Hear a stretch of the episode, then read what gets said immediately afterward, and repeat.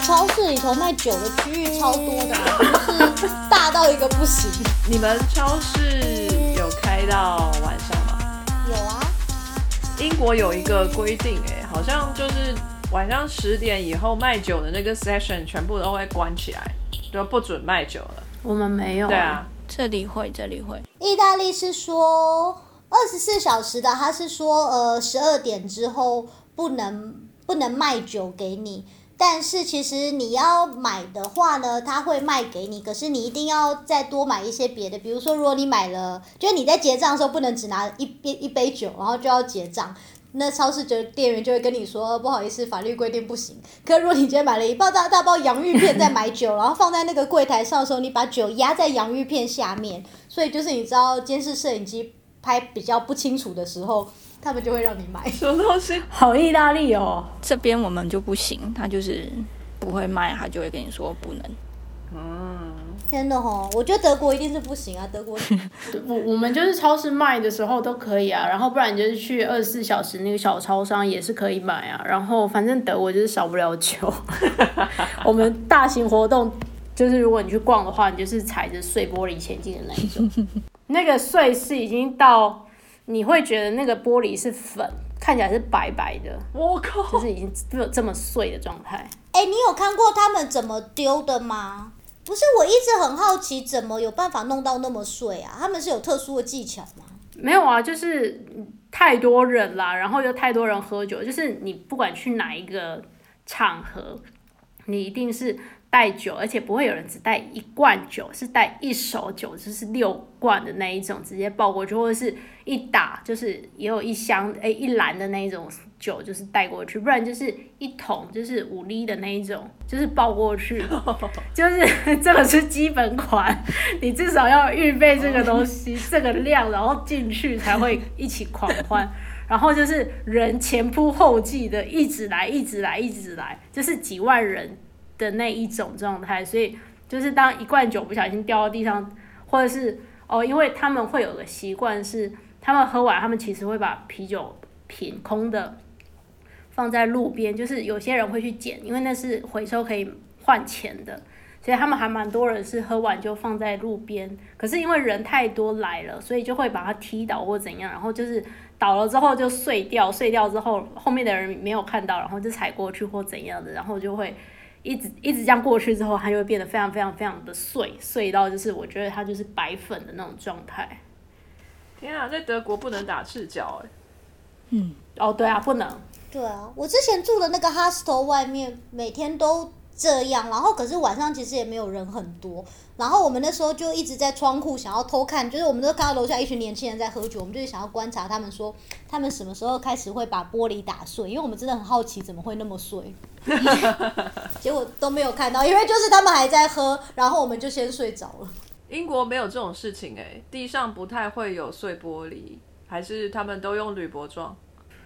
这是我第一次去英国的时候非常惊讶的事情。是英国人还是非常爱喝，他们都去 pub 用杯子装着喝，就是 on tap 的那一种。我觉得他们就是要显得优雅，显得优雅。你想太多了，我跟你说，英国街上都是尿骚味，大家都在尿，从头到尾整条街都是尿味，可是就没有玻璃啊，都是那个铝罐的啊，很少玻璃罐的，哦，比较重吧。OK。可是因为你在德国看到那些瓶子，他们都不是在 pub 里喝，他们都在街上喝。因为这样买出来其实是比较便宜啊，而且天气好，在外面野餐。嗯，而且要买玻璃罐比较便宜。所以德国没有这个规定的，所以在街上是可以喝的。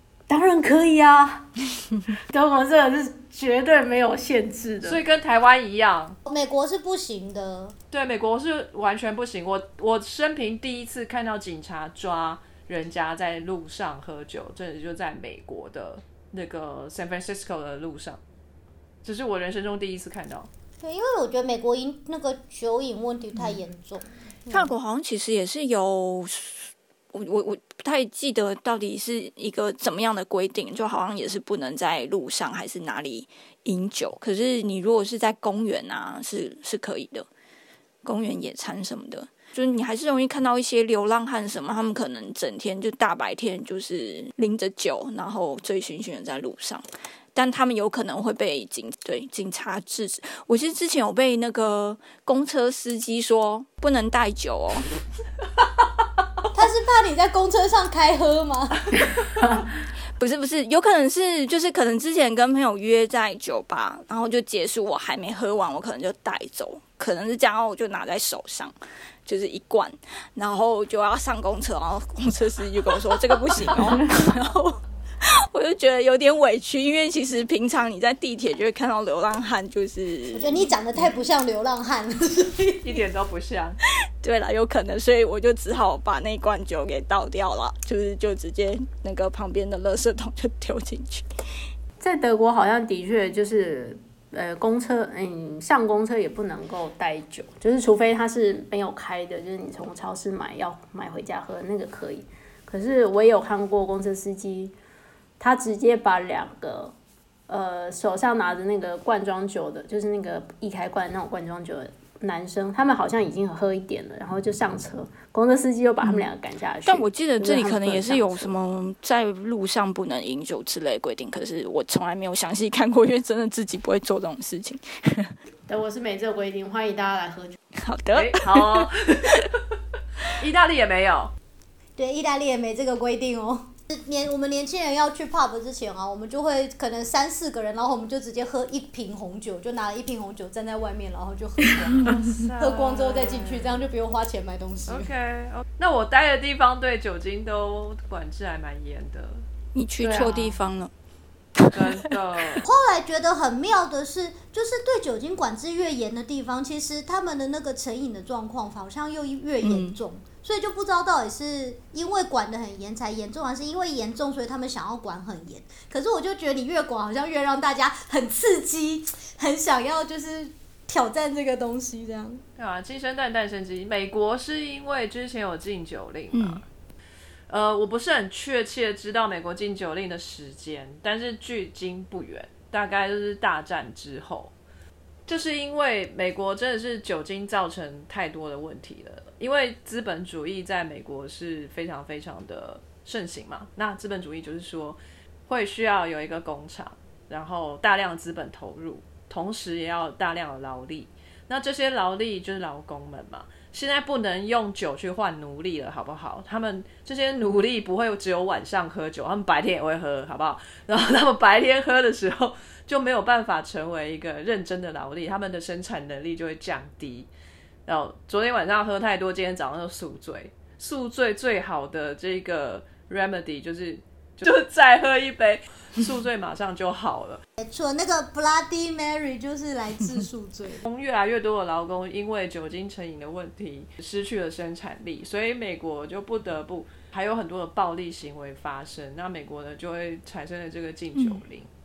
那这个禁酒令下去之后，并没有把酒给禁止，就是告诉各位，专制独裁不是一件好事。你以为社会会因此而完全的美好，其实不是。你抑制了这件东西，就像你用你的手去压那个沙滩的沙子一样，它还会从你的指缝间再流出来。所以不管你管制的多严，还是会有地下的酿造、地下的交易这些东西变成黑金，然后变成鼓励地下的这个酿造商，然后地下的交易。所以这件事情就越滚越大，这个雪球。简直就是影响到美国整整体经济，所以他们后来又开放了酒精，但是有适量的管制。所以说，美国管酒精呃的这个历史是从这边开始。好，那英国也曾经有经过经历过这样的一件事情，而且我相信是比美国还要更早一点。我没有比较过这个时间啊，因为英国的工业化呃起始的时间好像是比美国更早一点。因为英国先发明蒸汽机、蒸汽火车，然后用机器来代替人工这件事情是从英国起源的，所以呃，英国需要劳动力的这件事情，呃，会是更多的，所以英国也会有这样的事情发生。以前我待的那个城市，当地在苏格兰嘛，他们曾经就是纺织品的呃大宗出口的这个城市，有很多的大工厂在那边盖，然后需要大量的人力。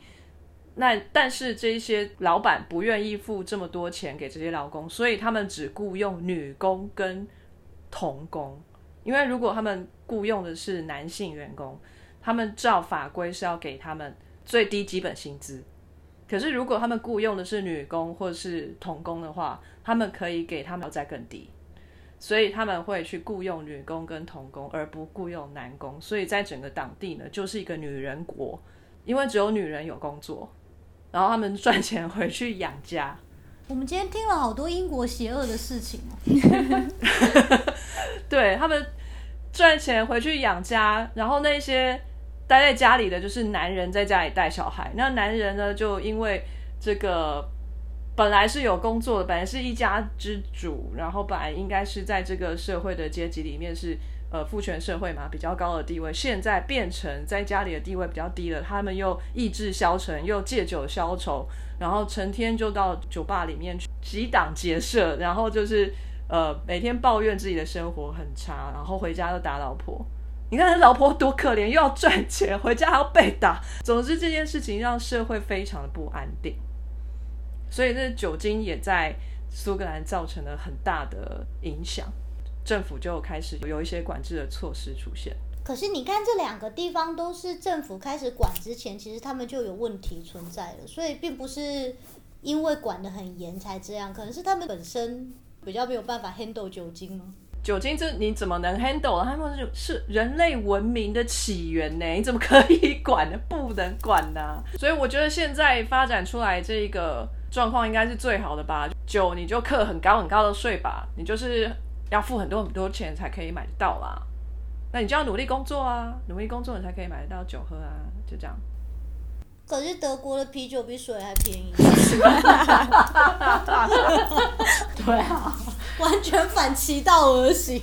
对啊，那啤酒不会醉吗？德国有什么烈酒啊？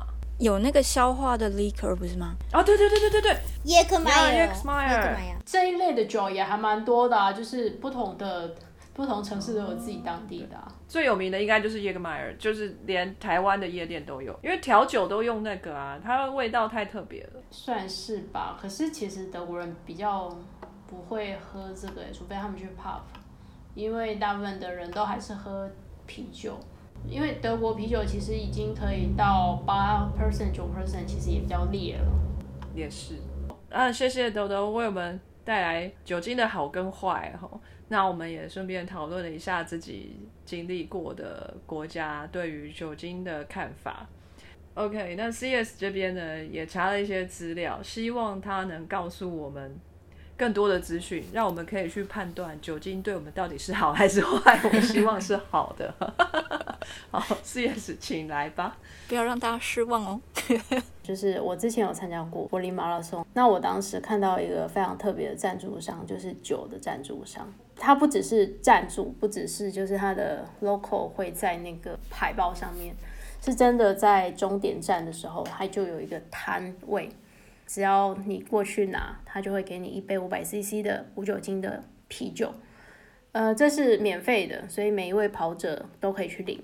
如果呃你愿意付一点钱，或者是有一些跑者，他们一开始在报名的时候就有一些比较特别的呃套装行程的话，实际上他们还可以进到那个啤酒公司所设的一个那个类似酒棚里面喝真的有酒精的啤酒。那这个就引起好奇啦，就是啤酒到底为什么跑完马拉松四十二点一九五公里之后？要去喝啤酒了，那时候不是已经渴到不行、累到不行了吗？为什么要去喝啤酒，而不是赶快回 hotel 或者赶快回家躺着休息？这个就是我今天要讲的运动跟酒的关系。刚刚听到了蛮多，都是比较好像对于健康或者是社会文化上面比较偏向负面的状态。但是呢，渐渐的，人们其实也发现到酒类不见得是完全是负面的一个状态。可是我还是要先强调，就是其实适量是非常重要的事情。这才是今天的重点了。对，任任何只要过量，实际上都是已经导向负面，所以请大家要留意，就是适量这件事情。对，真的平衡很重要。好，那我今天想要跟各位分享的是，大概是两篇呃两篇 paper 两篇文献，可是呃我大概就是讲个小结论，这样稍微简。解释一下这 paper，然后告诉大家这个结论这样。然后第一篇其实它就是专做啤酒，那就是在呃运动过后有一些身体有一些水分流失的状态底下，喝啤酒到底结果会如何？然后这个研究呢，他们的运动是指一周里面有两次跑步，长跑大概一个小时左右那种跑步，然后为期三个礼拜。受测者跑完之后，他们就喝适量的啤酒，大概四点五 percent 的那个酒精含量的啤酒。那这样当然就是去测他们的一些身体的参数啊等等。这篇的结果呢？他就告诉大家说，好，如果是这样的状况底下，就是运动过后，然后身体有一些水分流失的状况，适量的啤酒，我一直强调适量，可是这一篇的适量其实是很特别的量，它适量是六百六十 CC 的啤酒，六百六十，所以两罐是一个晚上六百六十吗？运动过后立刻就是补充水分的状态底下，你就去喝酒，那两个小时内喝完。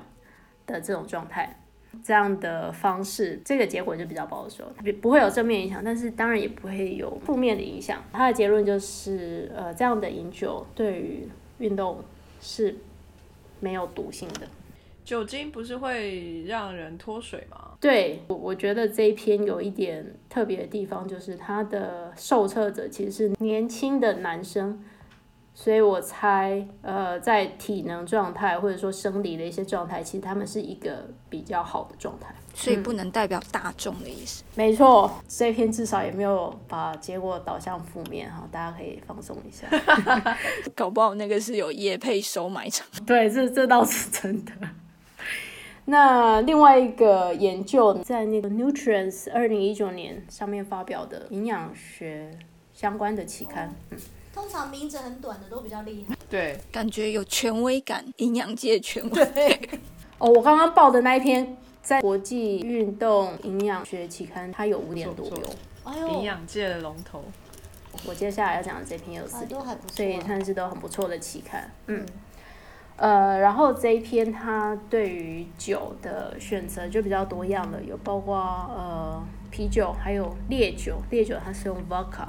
不过他在研究的设计上面去算说，呃，一一周摄取多少公克数的酒精，那去做控制这样。然后这一篇的也 受测者也比较辛苦一点，他们要为期十周的那个高强度间歇训练，就是 HIIT High Intensive Interval Training 这样。结果呢，其实还不错，只是小鸡不会想要听。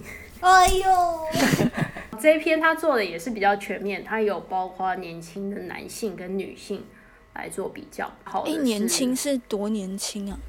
介于十八到四十岁，所以其实是真的还蛮年轻的状态。我突然很害怕，我发觉我们快要不是央儿道的了。其实那个平均就是在二十到二十六之间。天哪，会不会我们真的已经不是央儿道？呃，在这一群受测者里面有 positive 影响，其实是男性，然后女性的话似乎没有没有什么影响。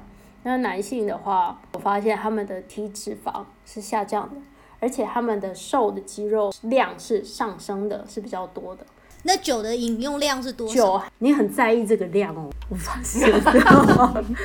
因为你们知道，我不是常在那个 IG 上就是分享动态的时候，我几乎每一次你们都在分享吃，然后我几乎每一次都在分享那个酒。这几天就被阿当哥刁，他就说什么你再喝变出来肌肉都没有。哦哦。那他那天还目测我的那个餐厅食物，说是几大卡。之前我泡面的那一盘。他还问我说：“你的蛋白质呢？”我们这是有专业阿当哥的，各位听众，对，如果你们想要被阿当哥刁，请在 Sky 的或 IG 留言，我会帮你们转给他，请请阿当哥就是帮你们评估，说你吃的到底健不健康。呃，我可以告诉你一下这一篇它的控制。如果我是喝啤酒的话，就是一天二到三杯啤酒，呃，一杯就是三百三十 CC 的那一种。那烈酒就是每一天是二十四到三十六克的酒精含量，这样去摄取，这样很高哎。这是男生的数值啊，那女生的话数值看起来比较正常一。如果是啤酒，就是一天一到两杯；是 vodka 的话，是一天十二到二十四克的摄取量。结果只有看到在男性身上有好的影响，女性就没有。女性就是没有变化，这样就是没有比较好，也没有比较。那会不会是因为就是摄取量不够多？嗯，我刚刚就在想这个，我觉得我听到小鸡的心声。你好聪明，我爱你。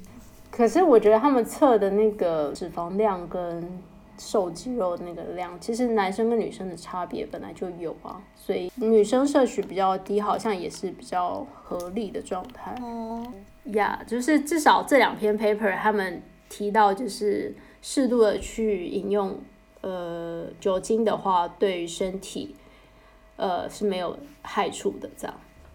可是要适量，适量，适量。适量，适量，适量。那适量怎么样是一个适量的量？这还真的没有个定论呢，因为光是这两篇就是他们他们的适量都不一样。因为要也是看每个人的耐受度，可能也都不一对样，而且他们都是用西方人做研究，我觉得人种应该也会有差。哎，我发现这两篇都是西班牙人发的，哎，他们迫切想要知道哦。酒的好处。好吧，那我我觉得我接下来要讲的可能小鸡会有点感兴趣，哦，来来来，就是如果你你想要喝酒的话，要该怎么挑你要喝的酒呢？第一个就是 dry wine，不要太甜的，卡路里比较低的酒，要怎么知道卡路里高还低啊？其实它后面都会写，真 真假？小吉是专家。真的啊，所有的瓶子上都会写啊，你就直接看就知道了。我看一下，格马兰没写。他没写吗？那不然是他写在外面瓶子上，因为照理说都会写的啊、诶，会不会烈酒比较不会写？哎，豆豆那一罐有写吗？我的这个没有写，啤酒会写，至少我看到的好像都会。你上网查一定都会有 dry wine 就像刚刚豆豆提到，它会有抗氧化的多酚在里面。既然都要喝酒，那就至少选一个比较健康一点的酒类这样。然后香槟也可以，因为它的那个卡路里也比较低，这样。然后还有一些少数的维他命 C。呃，接下来你可以选的就是 vodka 加 soda，就是因为它是 sugar free 的状态，所以呃卡路里也就比较低。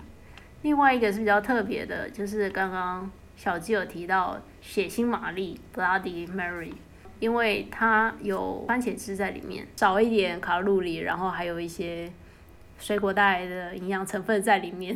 然后当然就还有 light beer，你也可以选酒精含量比较低的，所以跟着就是卡路里比较低。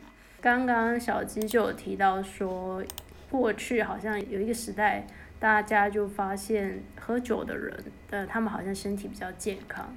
啤酒的确，因为它酿制的关系，所以它里面有一些碳水化合物，然后电解质、钠这些东西，的确在你运动完之后缺缺少水分的状态，你去补充这些东西是必要的，然后也是能够有一些帮助的。所以酒精的确呃没有到这么坏处，可是适量，还有就是喝的时机也是很重要的。这样，谢谢 CS 为我们分享了酒精跟运动之间的关系。哈，这虽然是呃只是两篇科学文章，还很有可能是厂商赞助，有一点偏颇的文章。不过我们可能会请教一下阿当哥，博士级健身教练，说不定会有不同的意见。好，我常常觉得学术文章就像蟑螂，你只要看到两篇，其实就有两百篇，只是我们还没看到。你的比喻很妙哎、这蟑螂，人家说屋主发现一只，其实有一百只。对啊，因为你用一个关键字可以申请得到研究经费，那同样关键字别人也会拿来用，同样也去申请，也会申请得到啊。所以，呃，通常一个领域红不会只有一篇，而且要红才有钱。一定会有各种不同的观点。那不如我们就多收集一点，对不对？那酒精这边我们已经听到了很多不同的看法，哈。我这边呢也查了一些资料，哈，就是有关于这个酒精呢在被摄取进入体内之后呢，到底是什么样的酵素去把它分解，然后再排出体外的。其实酒精呢，在身体里面要能够作用啊，必须要是酒精的样子，它才会有酒精的效用，让你的血管扩张啊，让你的血压降低啊，这些都是酒精带来的效果。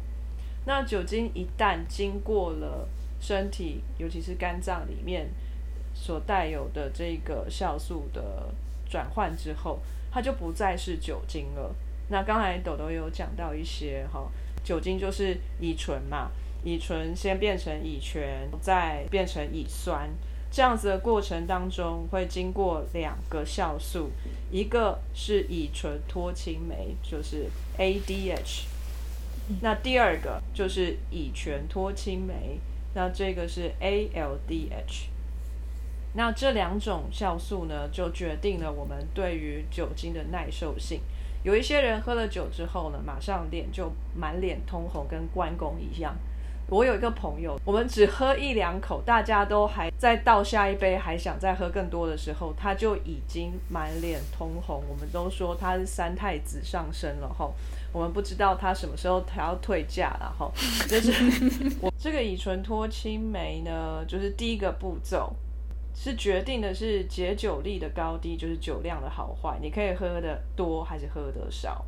乙醛脱氢酶就是第二个步骤的那个酶呢，则是决定乙醇是不是容易堆积，然后造成细胞受损。那前面的这一个第一个步骤的那个酶啊，它决定了喝了酒之后是不是会很容易的感到飘飘然。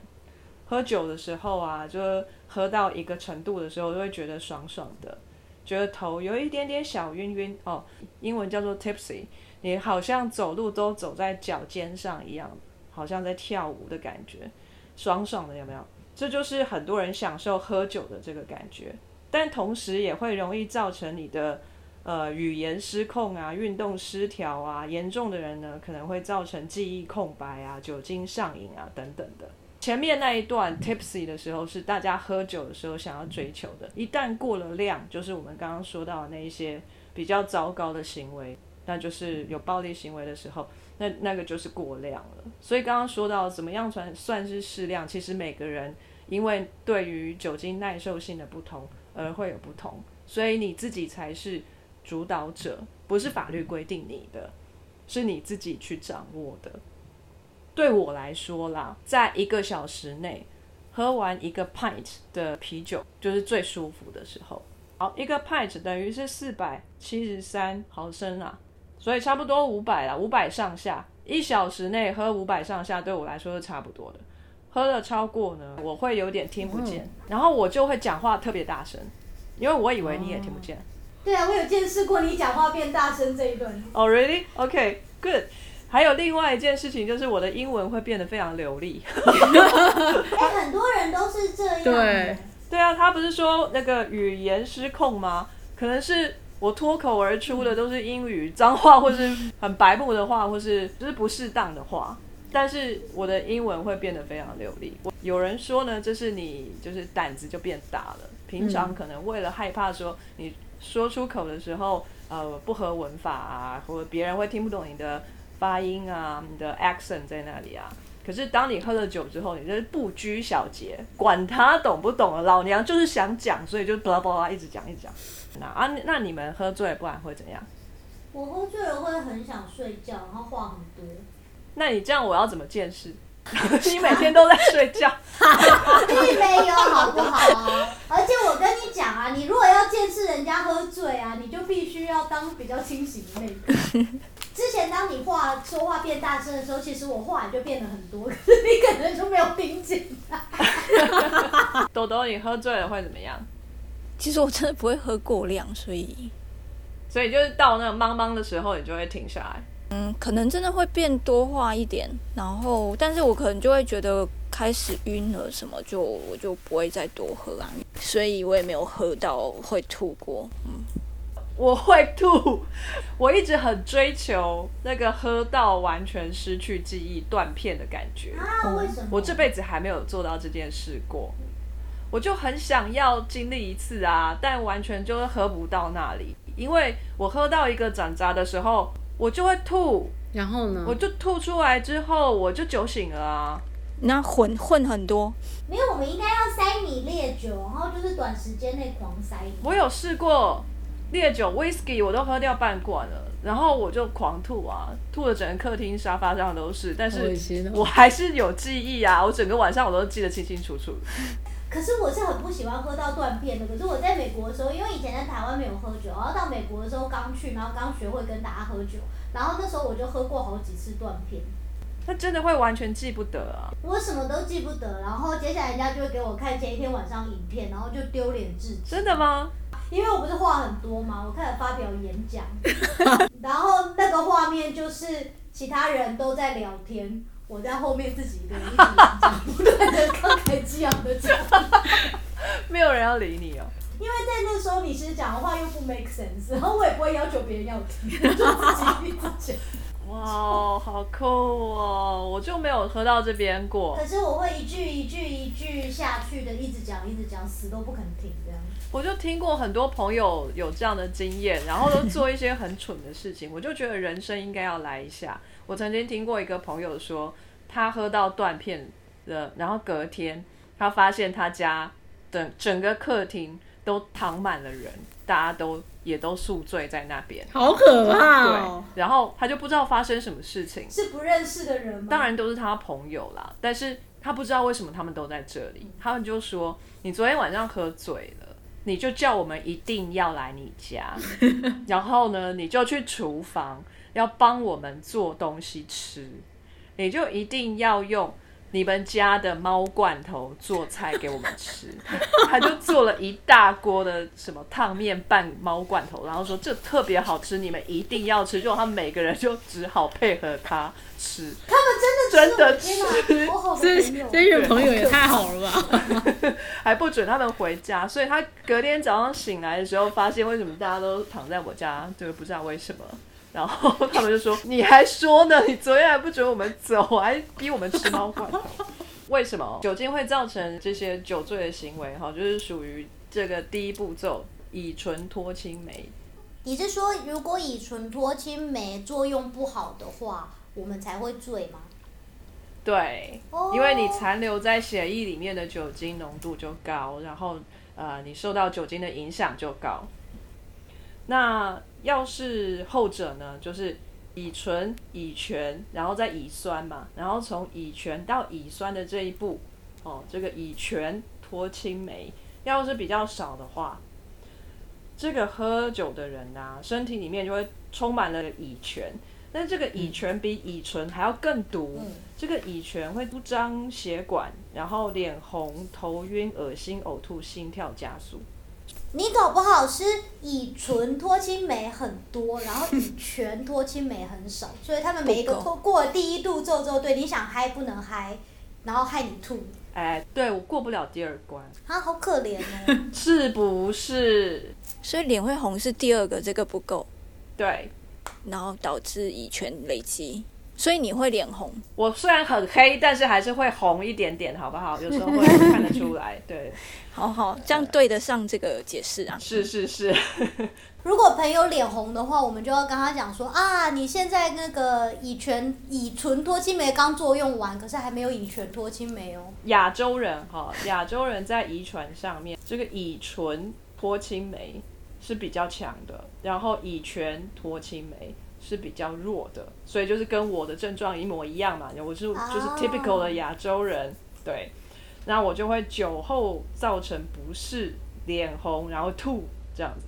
等于是我们比喝了酒之后享受比较少，但是折磨的这一段比较多，这样。听起来好惨哦。真的耶，外国人就称这样的，就是这群亚洲人哦，喝了酒之后就很不行，他们就虐称就是亚洲人潮红哦，Asian flush，这是一种歧视。对，这就是歧视，但我也不能反驳，因为我就是 Asian flush 了。这件事情好像就连到了为什么英国人要用鸦片控制中国。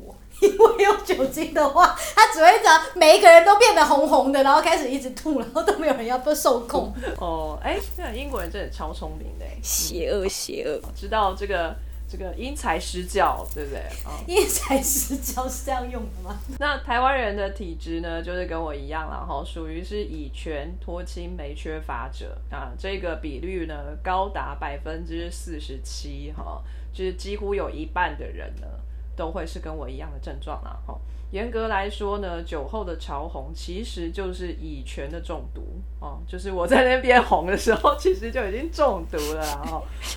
哈，你已经中毒了，所以不是三太子上身呢，是三太子中毒。他是不会退价的啦。吼，那你就继续喝下去的话，只会往生而已啦，不会退价。乙醛啊，对许多的器官都是有毒性的，更可能是致癌物，所以这个最好是不要了吼。所以就是如果喝酒容易脸红的，就代表就不适合喝了吧？对，不要喝少一点。对啊，对身体就很不好，对对身体特别的不好，所以最好还是不要虐待自己啦。有一种说法是说呢，酒量是训练出来的，有没有？你要是天天都去应酬啊什么的，你就会练出你的酒量等等的。嗯，事实上。这个说法好像不是那么的正确。身体对酒精的分解能力呢是不会提升的，它只是看起来好像更会喝了，其实只是身体正在承受更多分解不了的毒素，它在累积而已。然后这些分解能力基因早就决定的状况下面，只会加速的损伤你的内在器官。可是因为我真的如果一阵子不喝，那我可能就是下一次喝的时候喝了一杯，然后我就觉得。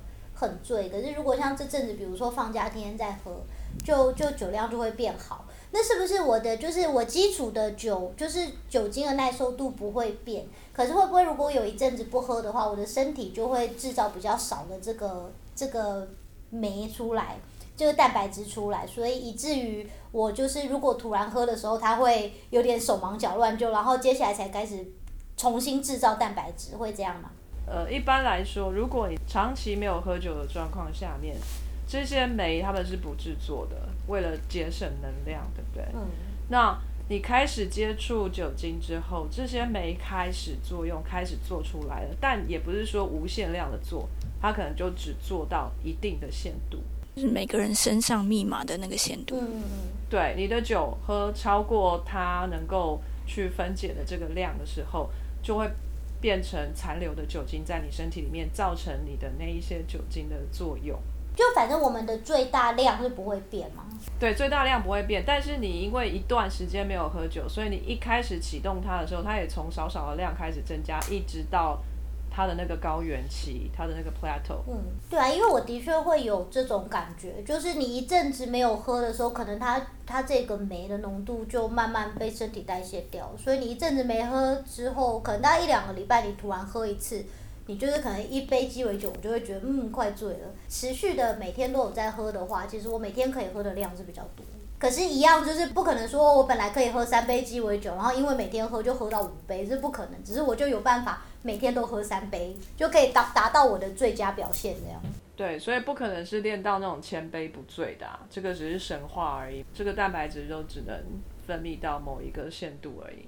这个不是可以训练的，就是你的基因里面固定的。他不会练到千杯不醉，可是如果他本来就是有办法喝三杯的人，然后他以前的人生中都没有喝，那他可能第一次喝的时候喝了一杯就醉了，然后后来他开始持续的喝之后，他发觉他可以喝到三杯。那可能人家看到这个一杯到三杯的差距，就会说，那你再继续练下去，搞不好可以练成五杯。可是就是殊不知，其实三杯就是最大量，你就练不上去。那这边就是关于酒的一些小基因的小知识。小基因，你在叫我吗？我刚刚也以为是在叫小鸡。我们每一集呢，就要给一些特别的食物嘛。为了不要给大家一次就太大的冲击，我们把这个神秘小礼物放在最后面好了。我们会介绍一个国家跟这个国家的饮料哈。但是呢，我先要跟你们说，这世界上因为酒精。出出现在人类的文明里面实在是太久了，所以人们呢已经想方设法用各种奇奇怪怪的方式去喝酒。你们目前遇到过最奇怪的酒是什么酒？蜈蚣酒。对啊，我刚在想泡泡了湖边的药酒。没有，我觉得那个口诀酒真的还蛮怪。可是那个我觉得不是怪，它对我来说是恶心。我这边找到一些啊，通常都是对恶心或者是调酒类的，就把各种。你不会想要放在一起的东西放在一起，这样喝起来也会蛮怪的。有一个是 Dawson City Yukon，是不是美国啊？会很嚣张，不把国家名写出来，只写一个州的，大家都没过。我也这么觉得。地方在加拿大，所以加拿大也走这一种。对，加拿大有一个地方叫道森，然后他们呢有一款酒，这个酒呢就看你有没有这个胆量去喝。这个酒里面泡了一根木乃伊化的人类的脚趾头，他这到底要去哪里找到人类愿意捐献自己的脚趾来酿酒啊？而且要木乃伊化，那个要很久的时间。对啊，对啊你要去埃及买买脚趾吗？或者去那种史学博物馆买。那他会买到名人的脚趾吗？比如说爱因斯坦的脚趾就比较贵，所以他们是盗墓来的。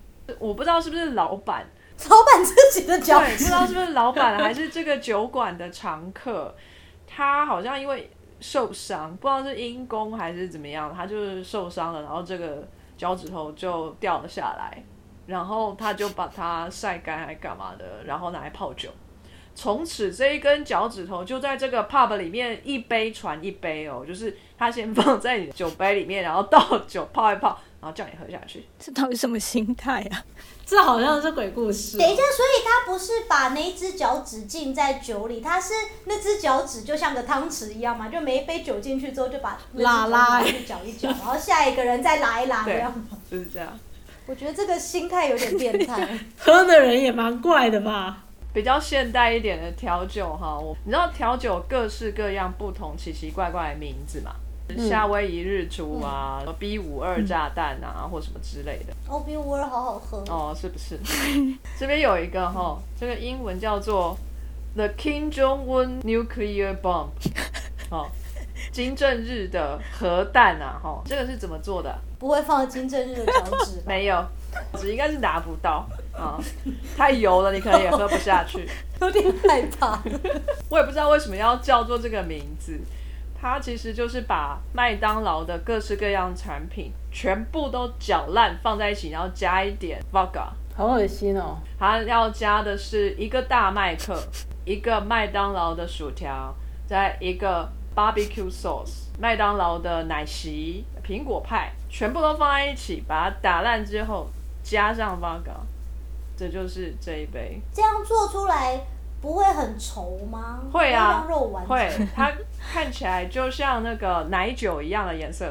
而且它应该很大很大很大很大一杯吧？它可能要做给几百个人喝，所以每个人只分到一小杯。哦。所以这边是甜的还是咸的啊？感觉是咸的。不知道可能甜甜咸咸都有吧。我觉得它如果那个 Vaga 加的够多，大家其实就没有感觉。因为我想到我上次去一家那巴的餐厅，然后那时候就有同朋友推荐说什么这一家 Mojito 很好喝，你一定要喝喝看到底古巴 Mojito。我想说啊，真的很好喝吗？好啊，我来试试看。然后结果点了之后，我喝第一口，因为 Mojito 不是应该有薄荷的味道，然后甜甜的嘛。嗯，然后我喝第一口就呛到，因为我觉得它那根本就是纯的兰姆酒，超浓的。我想说这怎么会好喝啊？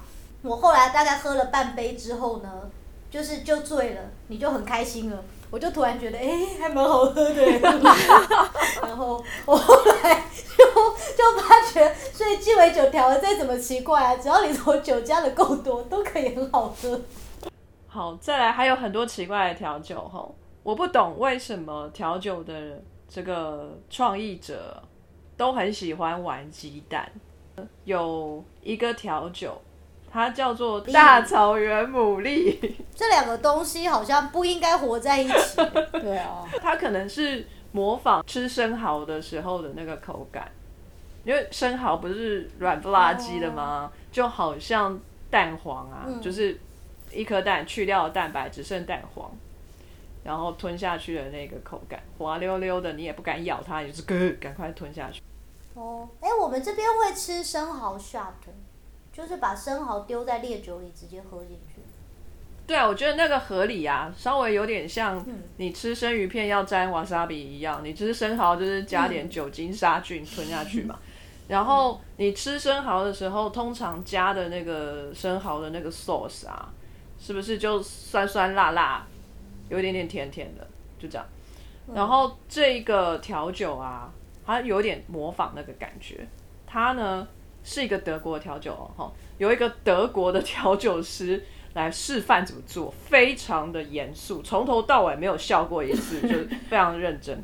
然后呢，他就需要一个蛋黄，一点雪莉酒。雪莉酒是一种红酒哈，它有一点甜甜，还有一点 Tabasco，就是墨西哥辣椒酱，有没有？然后再一点 Worcester sauce。好，这个伍切斯特酱也是有点妙，不晓得你们有没有听过一个东西叫梅林辣酱油？有，我一直以为它跟梅林的厨师有关，没说错，巫师。它基本上就是跟伍切斯特酱几乎是一样的起源。这是英国在中国学的，其实就是酱油再加上一些呃像胡椒之类的东西，所以五五切斯特酱吃起来就是咸咸的，有点酱油味，然后有一点点胡椒的辣，那再加上番茄酱，然后再加上 cayenne pepper，我不知道这是什么哎、哦，反正它是个辣椒，所以有点辣。然后呢，再加一点柠檬汁，大概就是这样。所以这样就是它那个蛋黄没有打破哈，但外面就加了这些又酸又甜又咸又辣，然后还有一点酒的东西，然后你就是一口 shot 这样子喝下去。听起来蛮好喝的啊。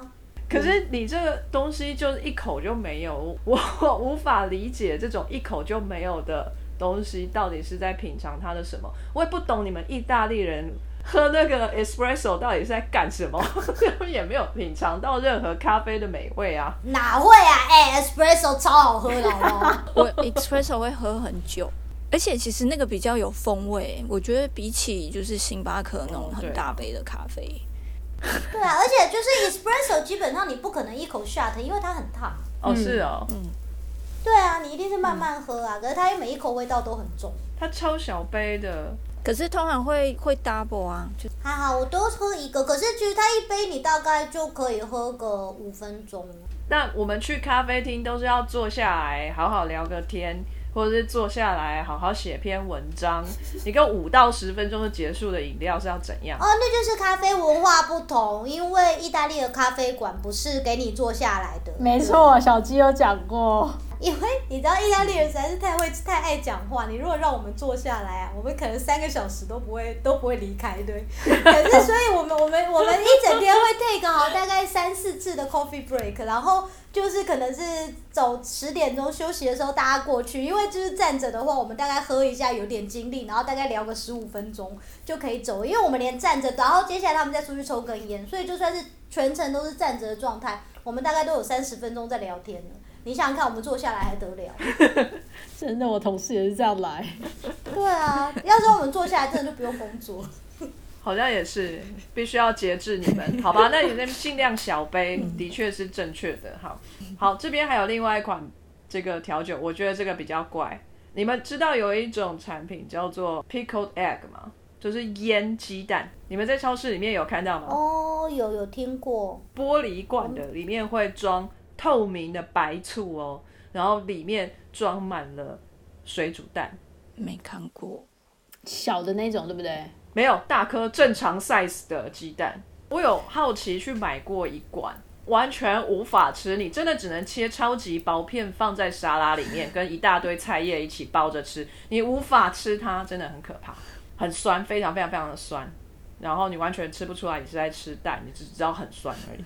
西方咸鸭蛋嘛，他们是说，酸鸡蛋，然后这也是德国的调酒，因为它是模仿这个声音，就是你们德国最著名的那一款酒 Jägermeister，然后跟 pickled egg 全部加起来就是一个 Eggermaster，就把前面的 Jäger 变成 Egger，就是 E G G 开头，我也不知道要这要怎么喝，就是这整颗蛋在里面是要怎么？因为如果是一颗蛋，那是要吃的吧？那要怎么喝啊？对啊，应该会噎死吧？这个我不了解。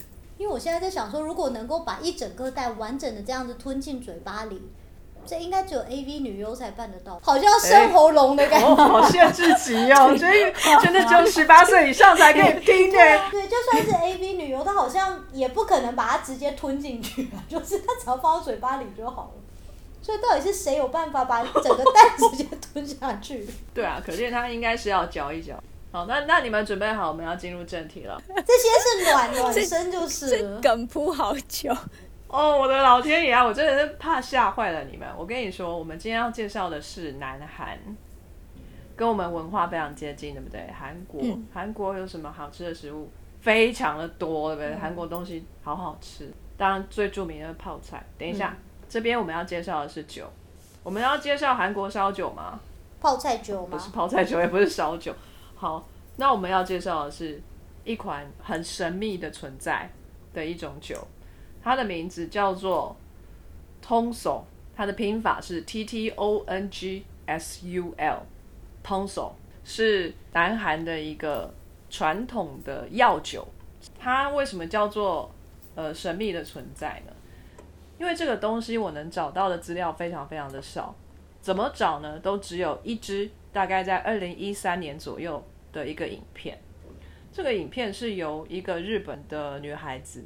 带着摄影团队到南韩去，有点像那个大陆寻奇那样，到那边去，然后观光旅游，然后顺便拍一点那个好吃好玩的事情。那他就听说有这一种酒，现在在南韩可能呢只剩没有多少人会酿这种酒了。还找到一个师傅去想要尝试一下这个酒。这个酒的做法呢，就是把蒸熟的米跟干的酵母拌在一起，然后之后。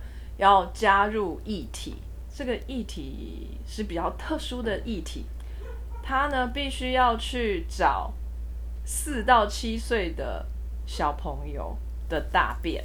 那是液体，要拉肚子？没有没有，是固态的。这个大便是固态的，然后它必须要先放在冰箱里面，得三到四天，稍微有定型了以后拿出来，然后泡在水里面，用竹棒子就把它拉散。把那个大便在水里面拉散了以后呢，再用棉布过滤，过滤了之后，哦，剩下的这个晒水呢，就倒进刚才的米跟酵母拌在一起的那个桶子里面，放在一起，然后用棉被把这个桶子给包起来，然后放在大概三十七度左右的温度里面，让它发酵大概七天左右。我觉得它是拿来做治疗 microbiota。这呼应了我们讲的吃大便治百病，因为这也是个药酒。对，它到一个礼拜以后嘛，就整瓮再拿出来，然后再过滤一次。这一杯东西看起来就是浊浊灰灰的，好恶心。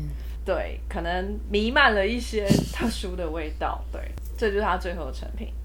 那我之前不是说到说唐朝的米酒嘛，唐朝的酒。浓度不高，它的制作方式跟这个几乎是一模一样，只是没有加塞而已。所以它这个味道喝起来应该就是有一点甜甜的，因为酵母呢就是把呃米饭里面的糖类分解了，有些有分解完全的就变成酒精，有些还没有分解完全的，就是淀粉切成小块，不是变成葡萄糖吗？或者其他的双糖等等的，所以是我我们的味觉感知得到的甜味。所以是甜带着酒精，再加着那个赛味 的的一杯酒，这样。这个制作这一款酒的老师傅非常坚信这一款酒的医疗效用。他呢认为说，古时候的人的生活必须要跟树战斗，就是爬树这件事情是非常危险的。嗯，你很有可能就是一不小心就从树上摔落。一旦你你摔到了些什么，就摔断了腿呀，摔断了脊椎呀，你跟半身不遂，或者是你就无法工作，你可能就被狮子吃掉，或是呃，你可能就失去了工作能力，这会影响你的生活非常的多。然后这一款酒呢，就可以帮助你的这种筋骨的断裂或者是扭伤的愈合。这个师傅呢就说，这个你至少可以。加快一倍的愈合时间。古籍有记载后，呃，蝙蝠的大便是可以拿来治疗，可是治疗的是什么呢？是酒精成瘾。酒精成瘾，酒精蝙蝠大便，鸡的大便也可以来当做一种药。它是要治疗胃不舒服，你肚子要不舒服要吃鸡屎哦，这个跟中国差不多哦。你农民历背面不是有鸡屎白加这个绿豆蒜之类的，可以治胃病等等等等。所以大便啊入药并不是一件很特殊的事情，但是这个文化似乎在南韩有被保存下来。然后这个日本女孩到南韩去访问完这个整个制作的流程，最后还品尝了这一款大便酒。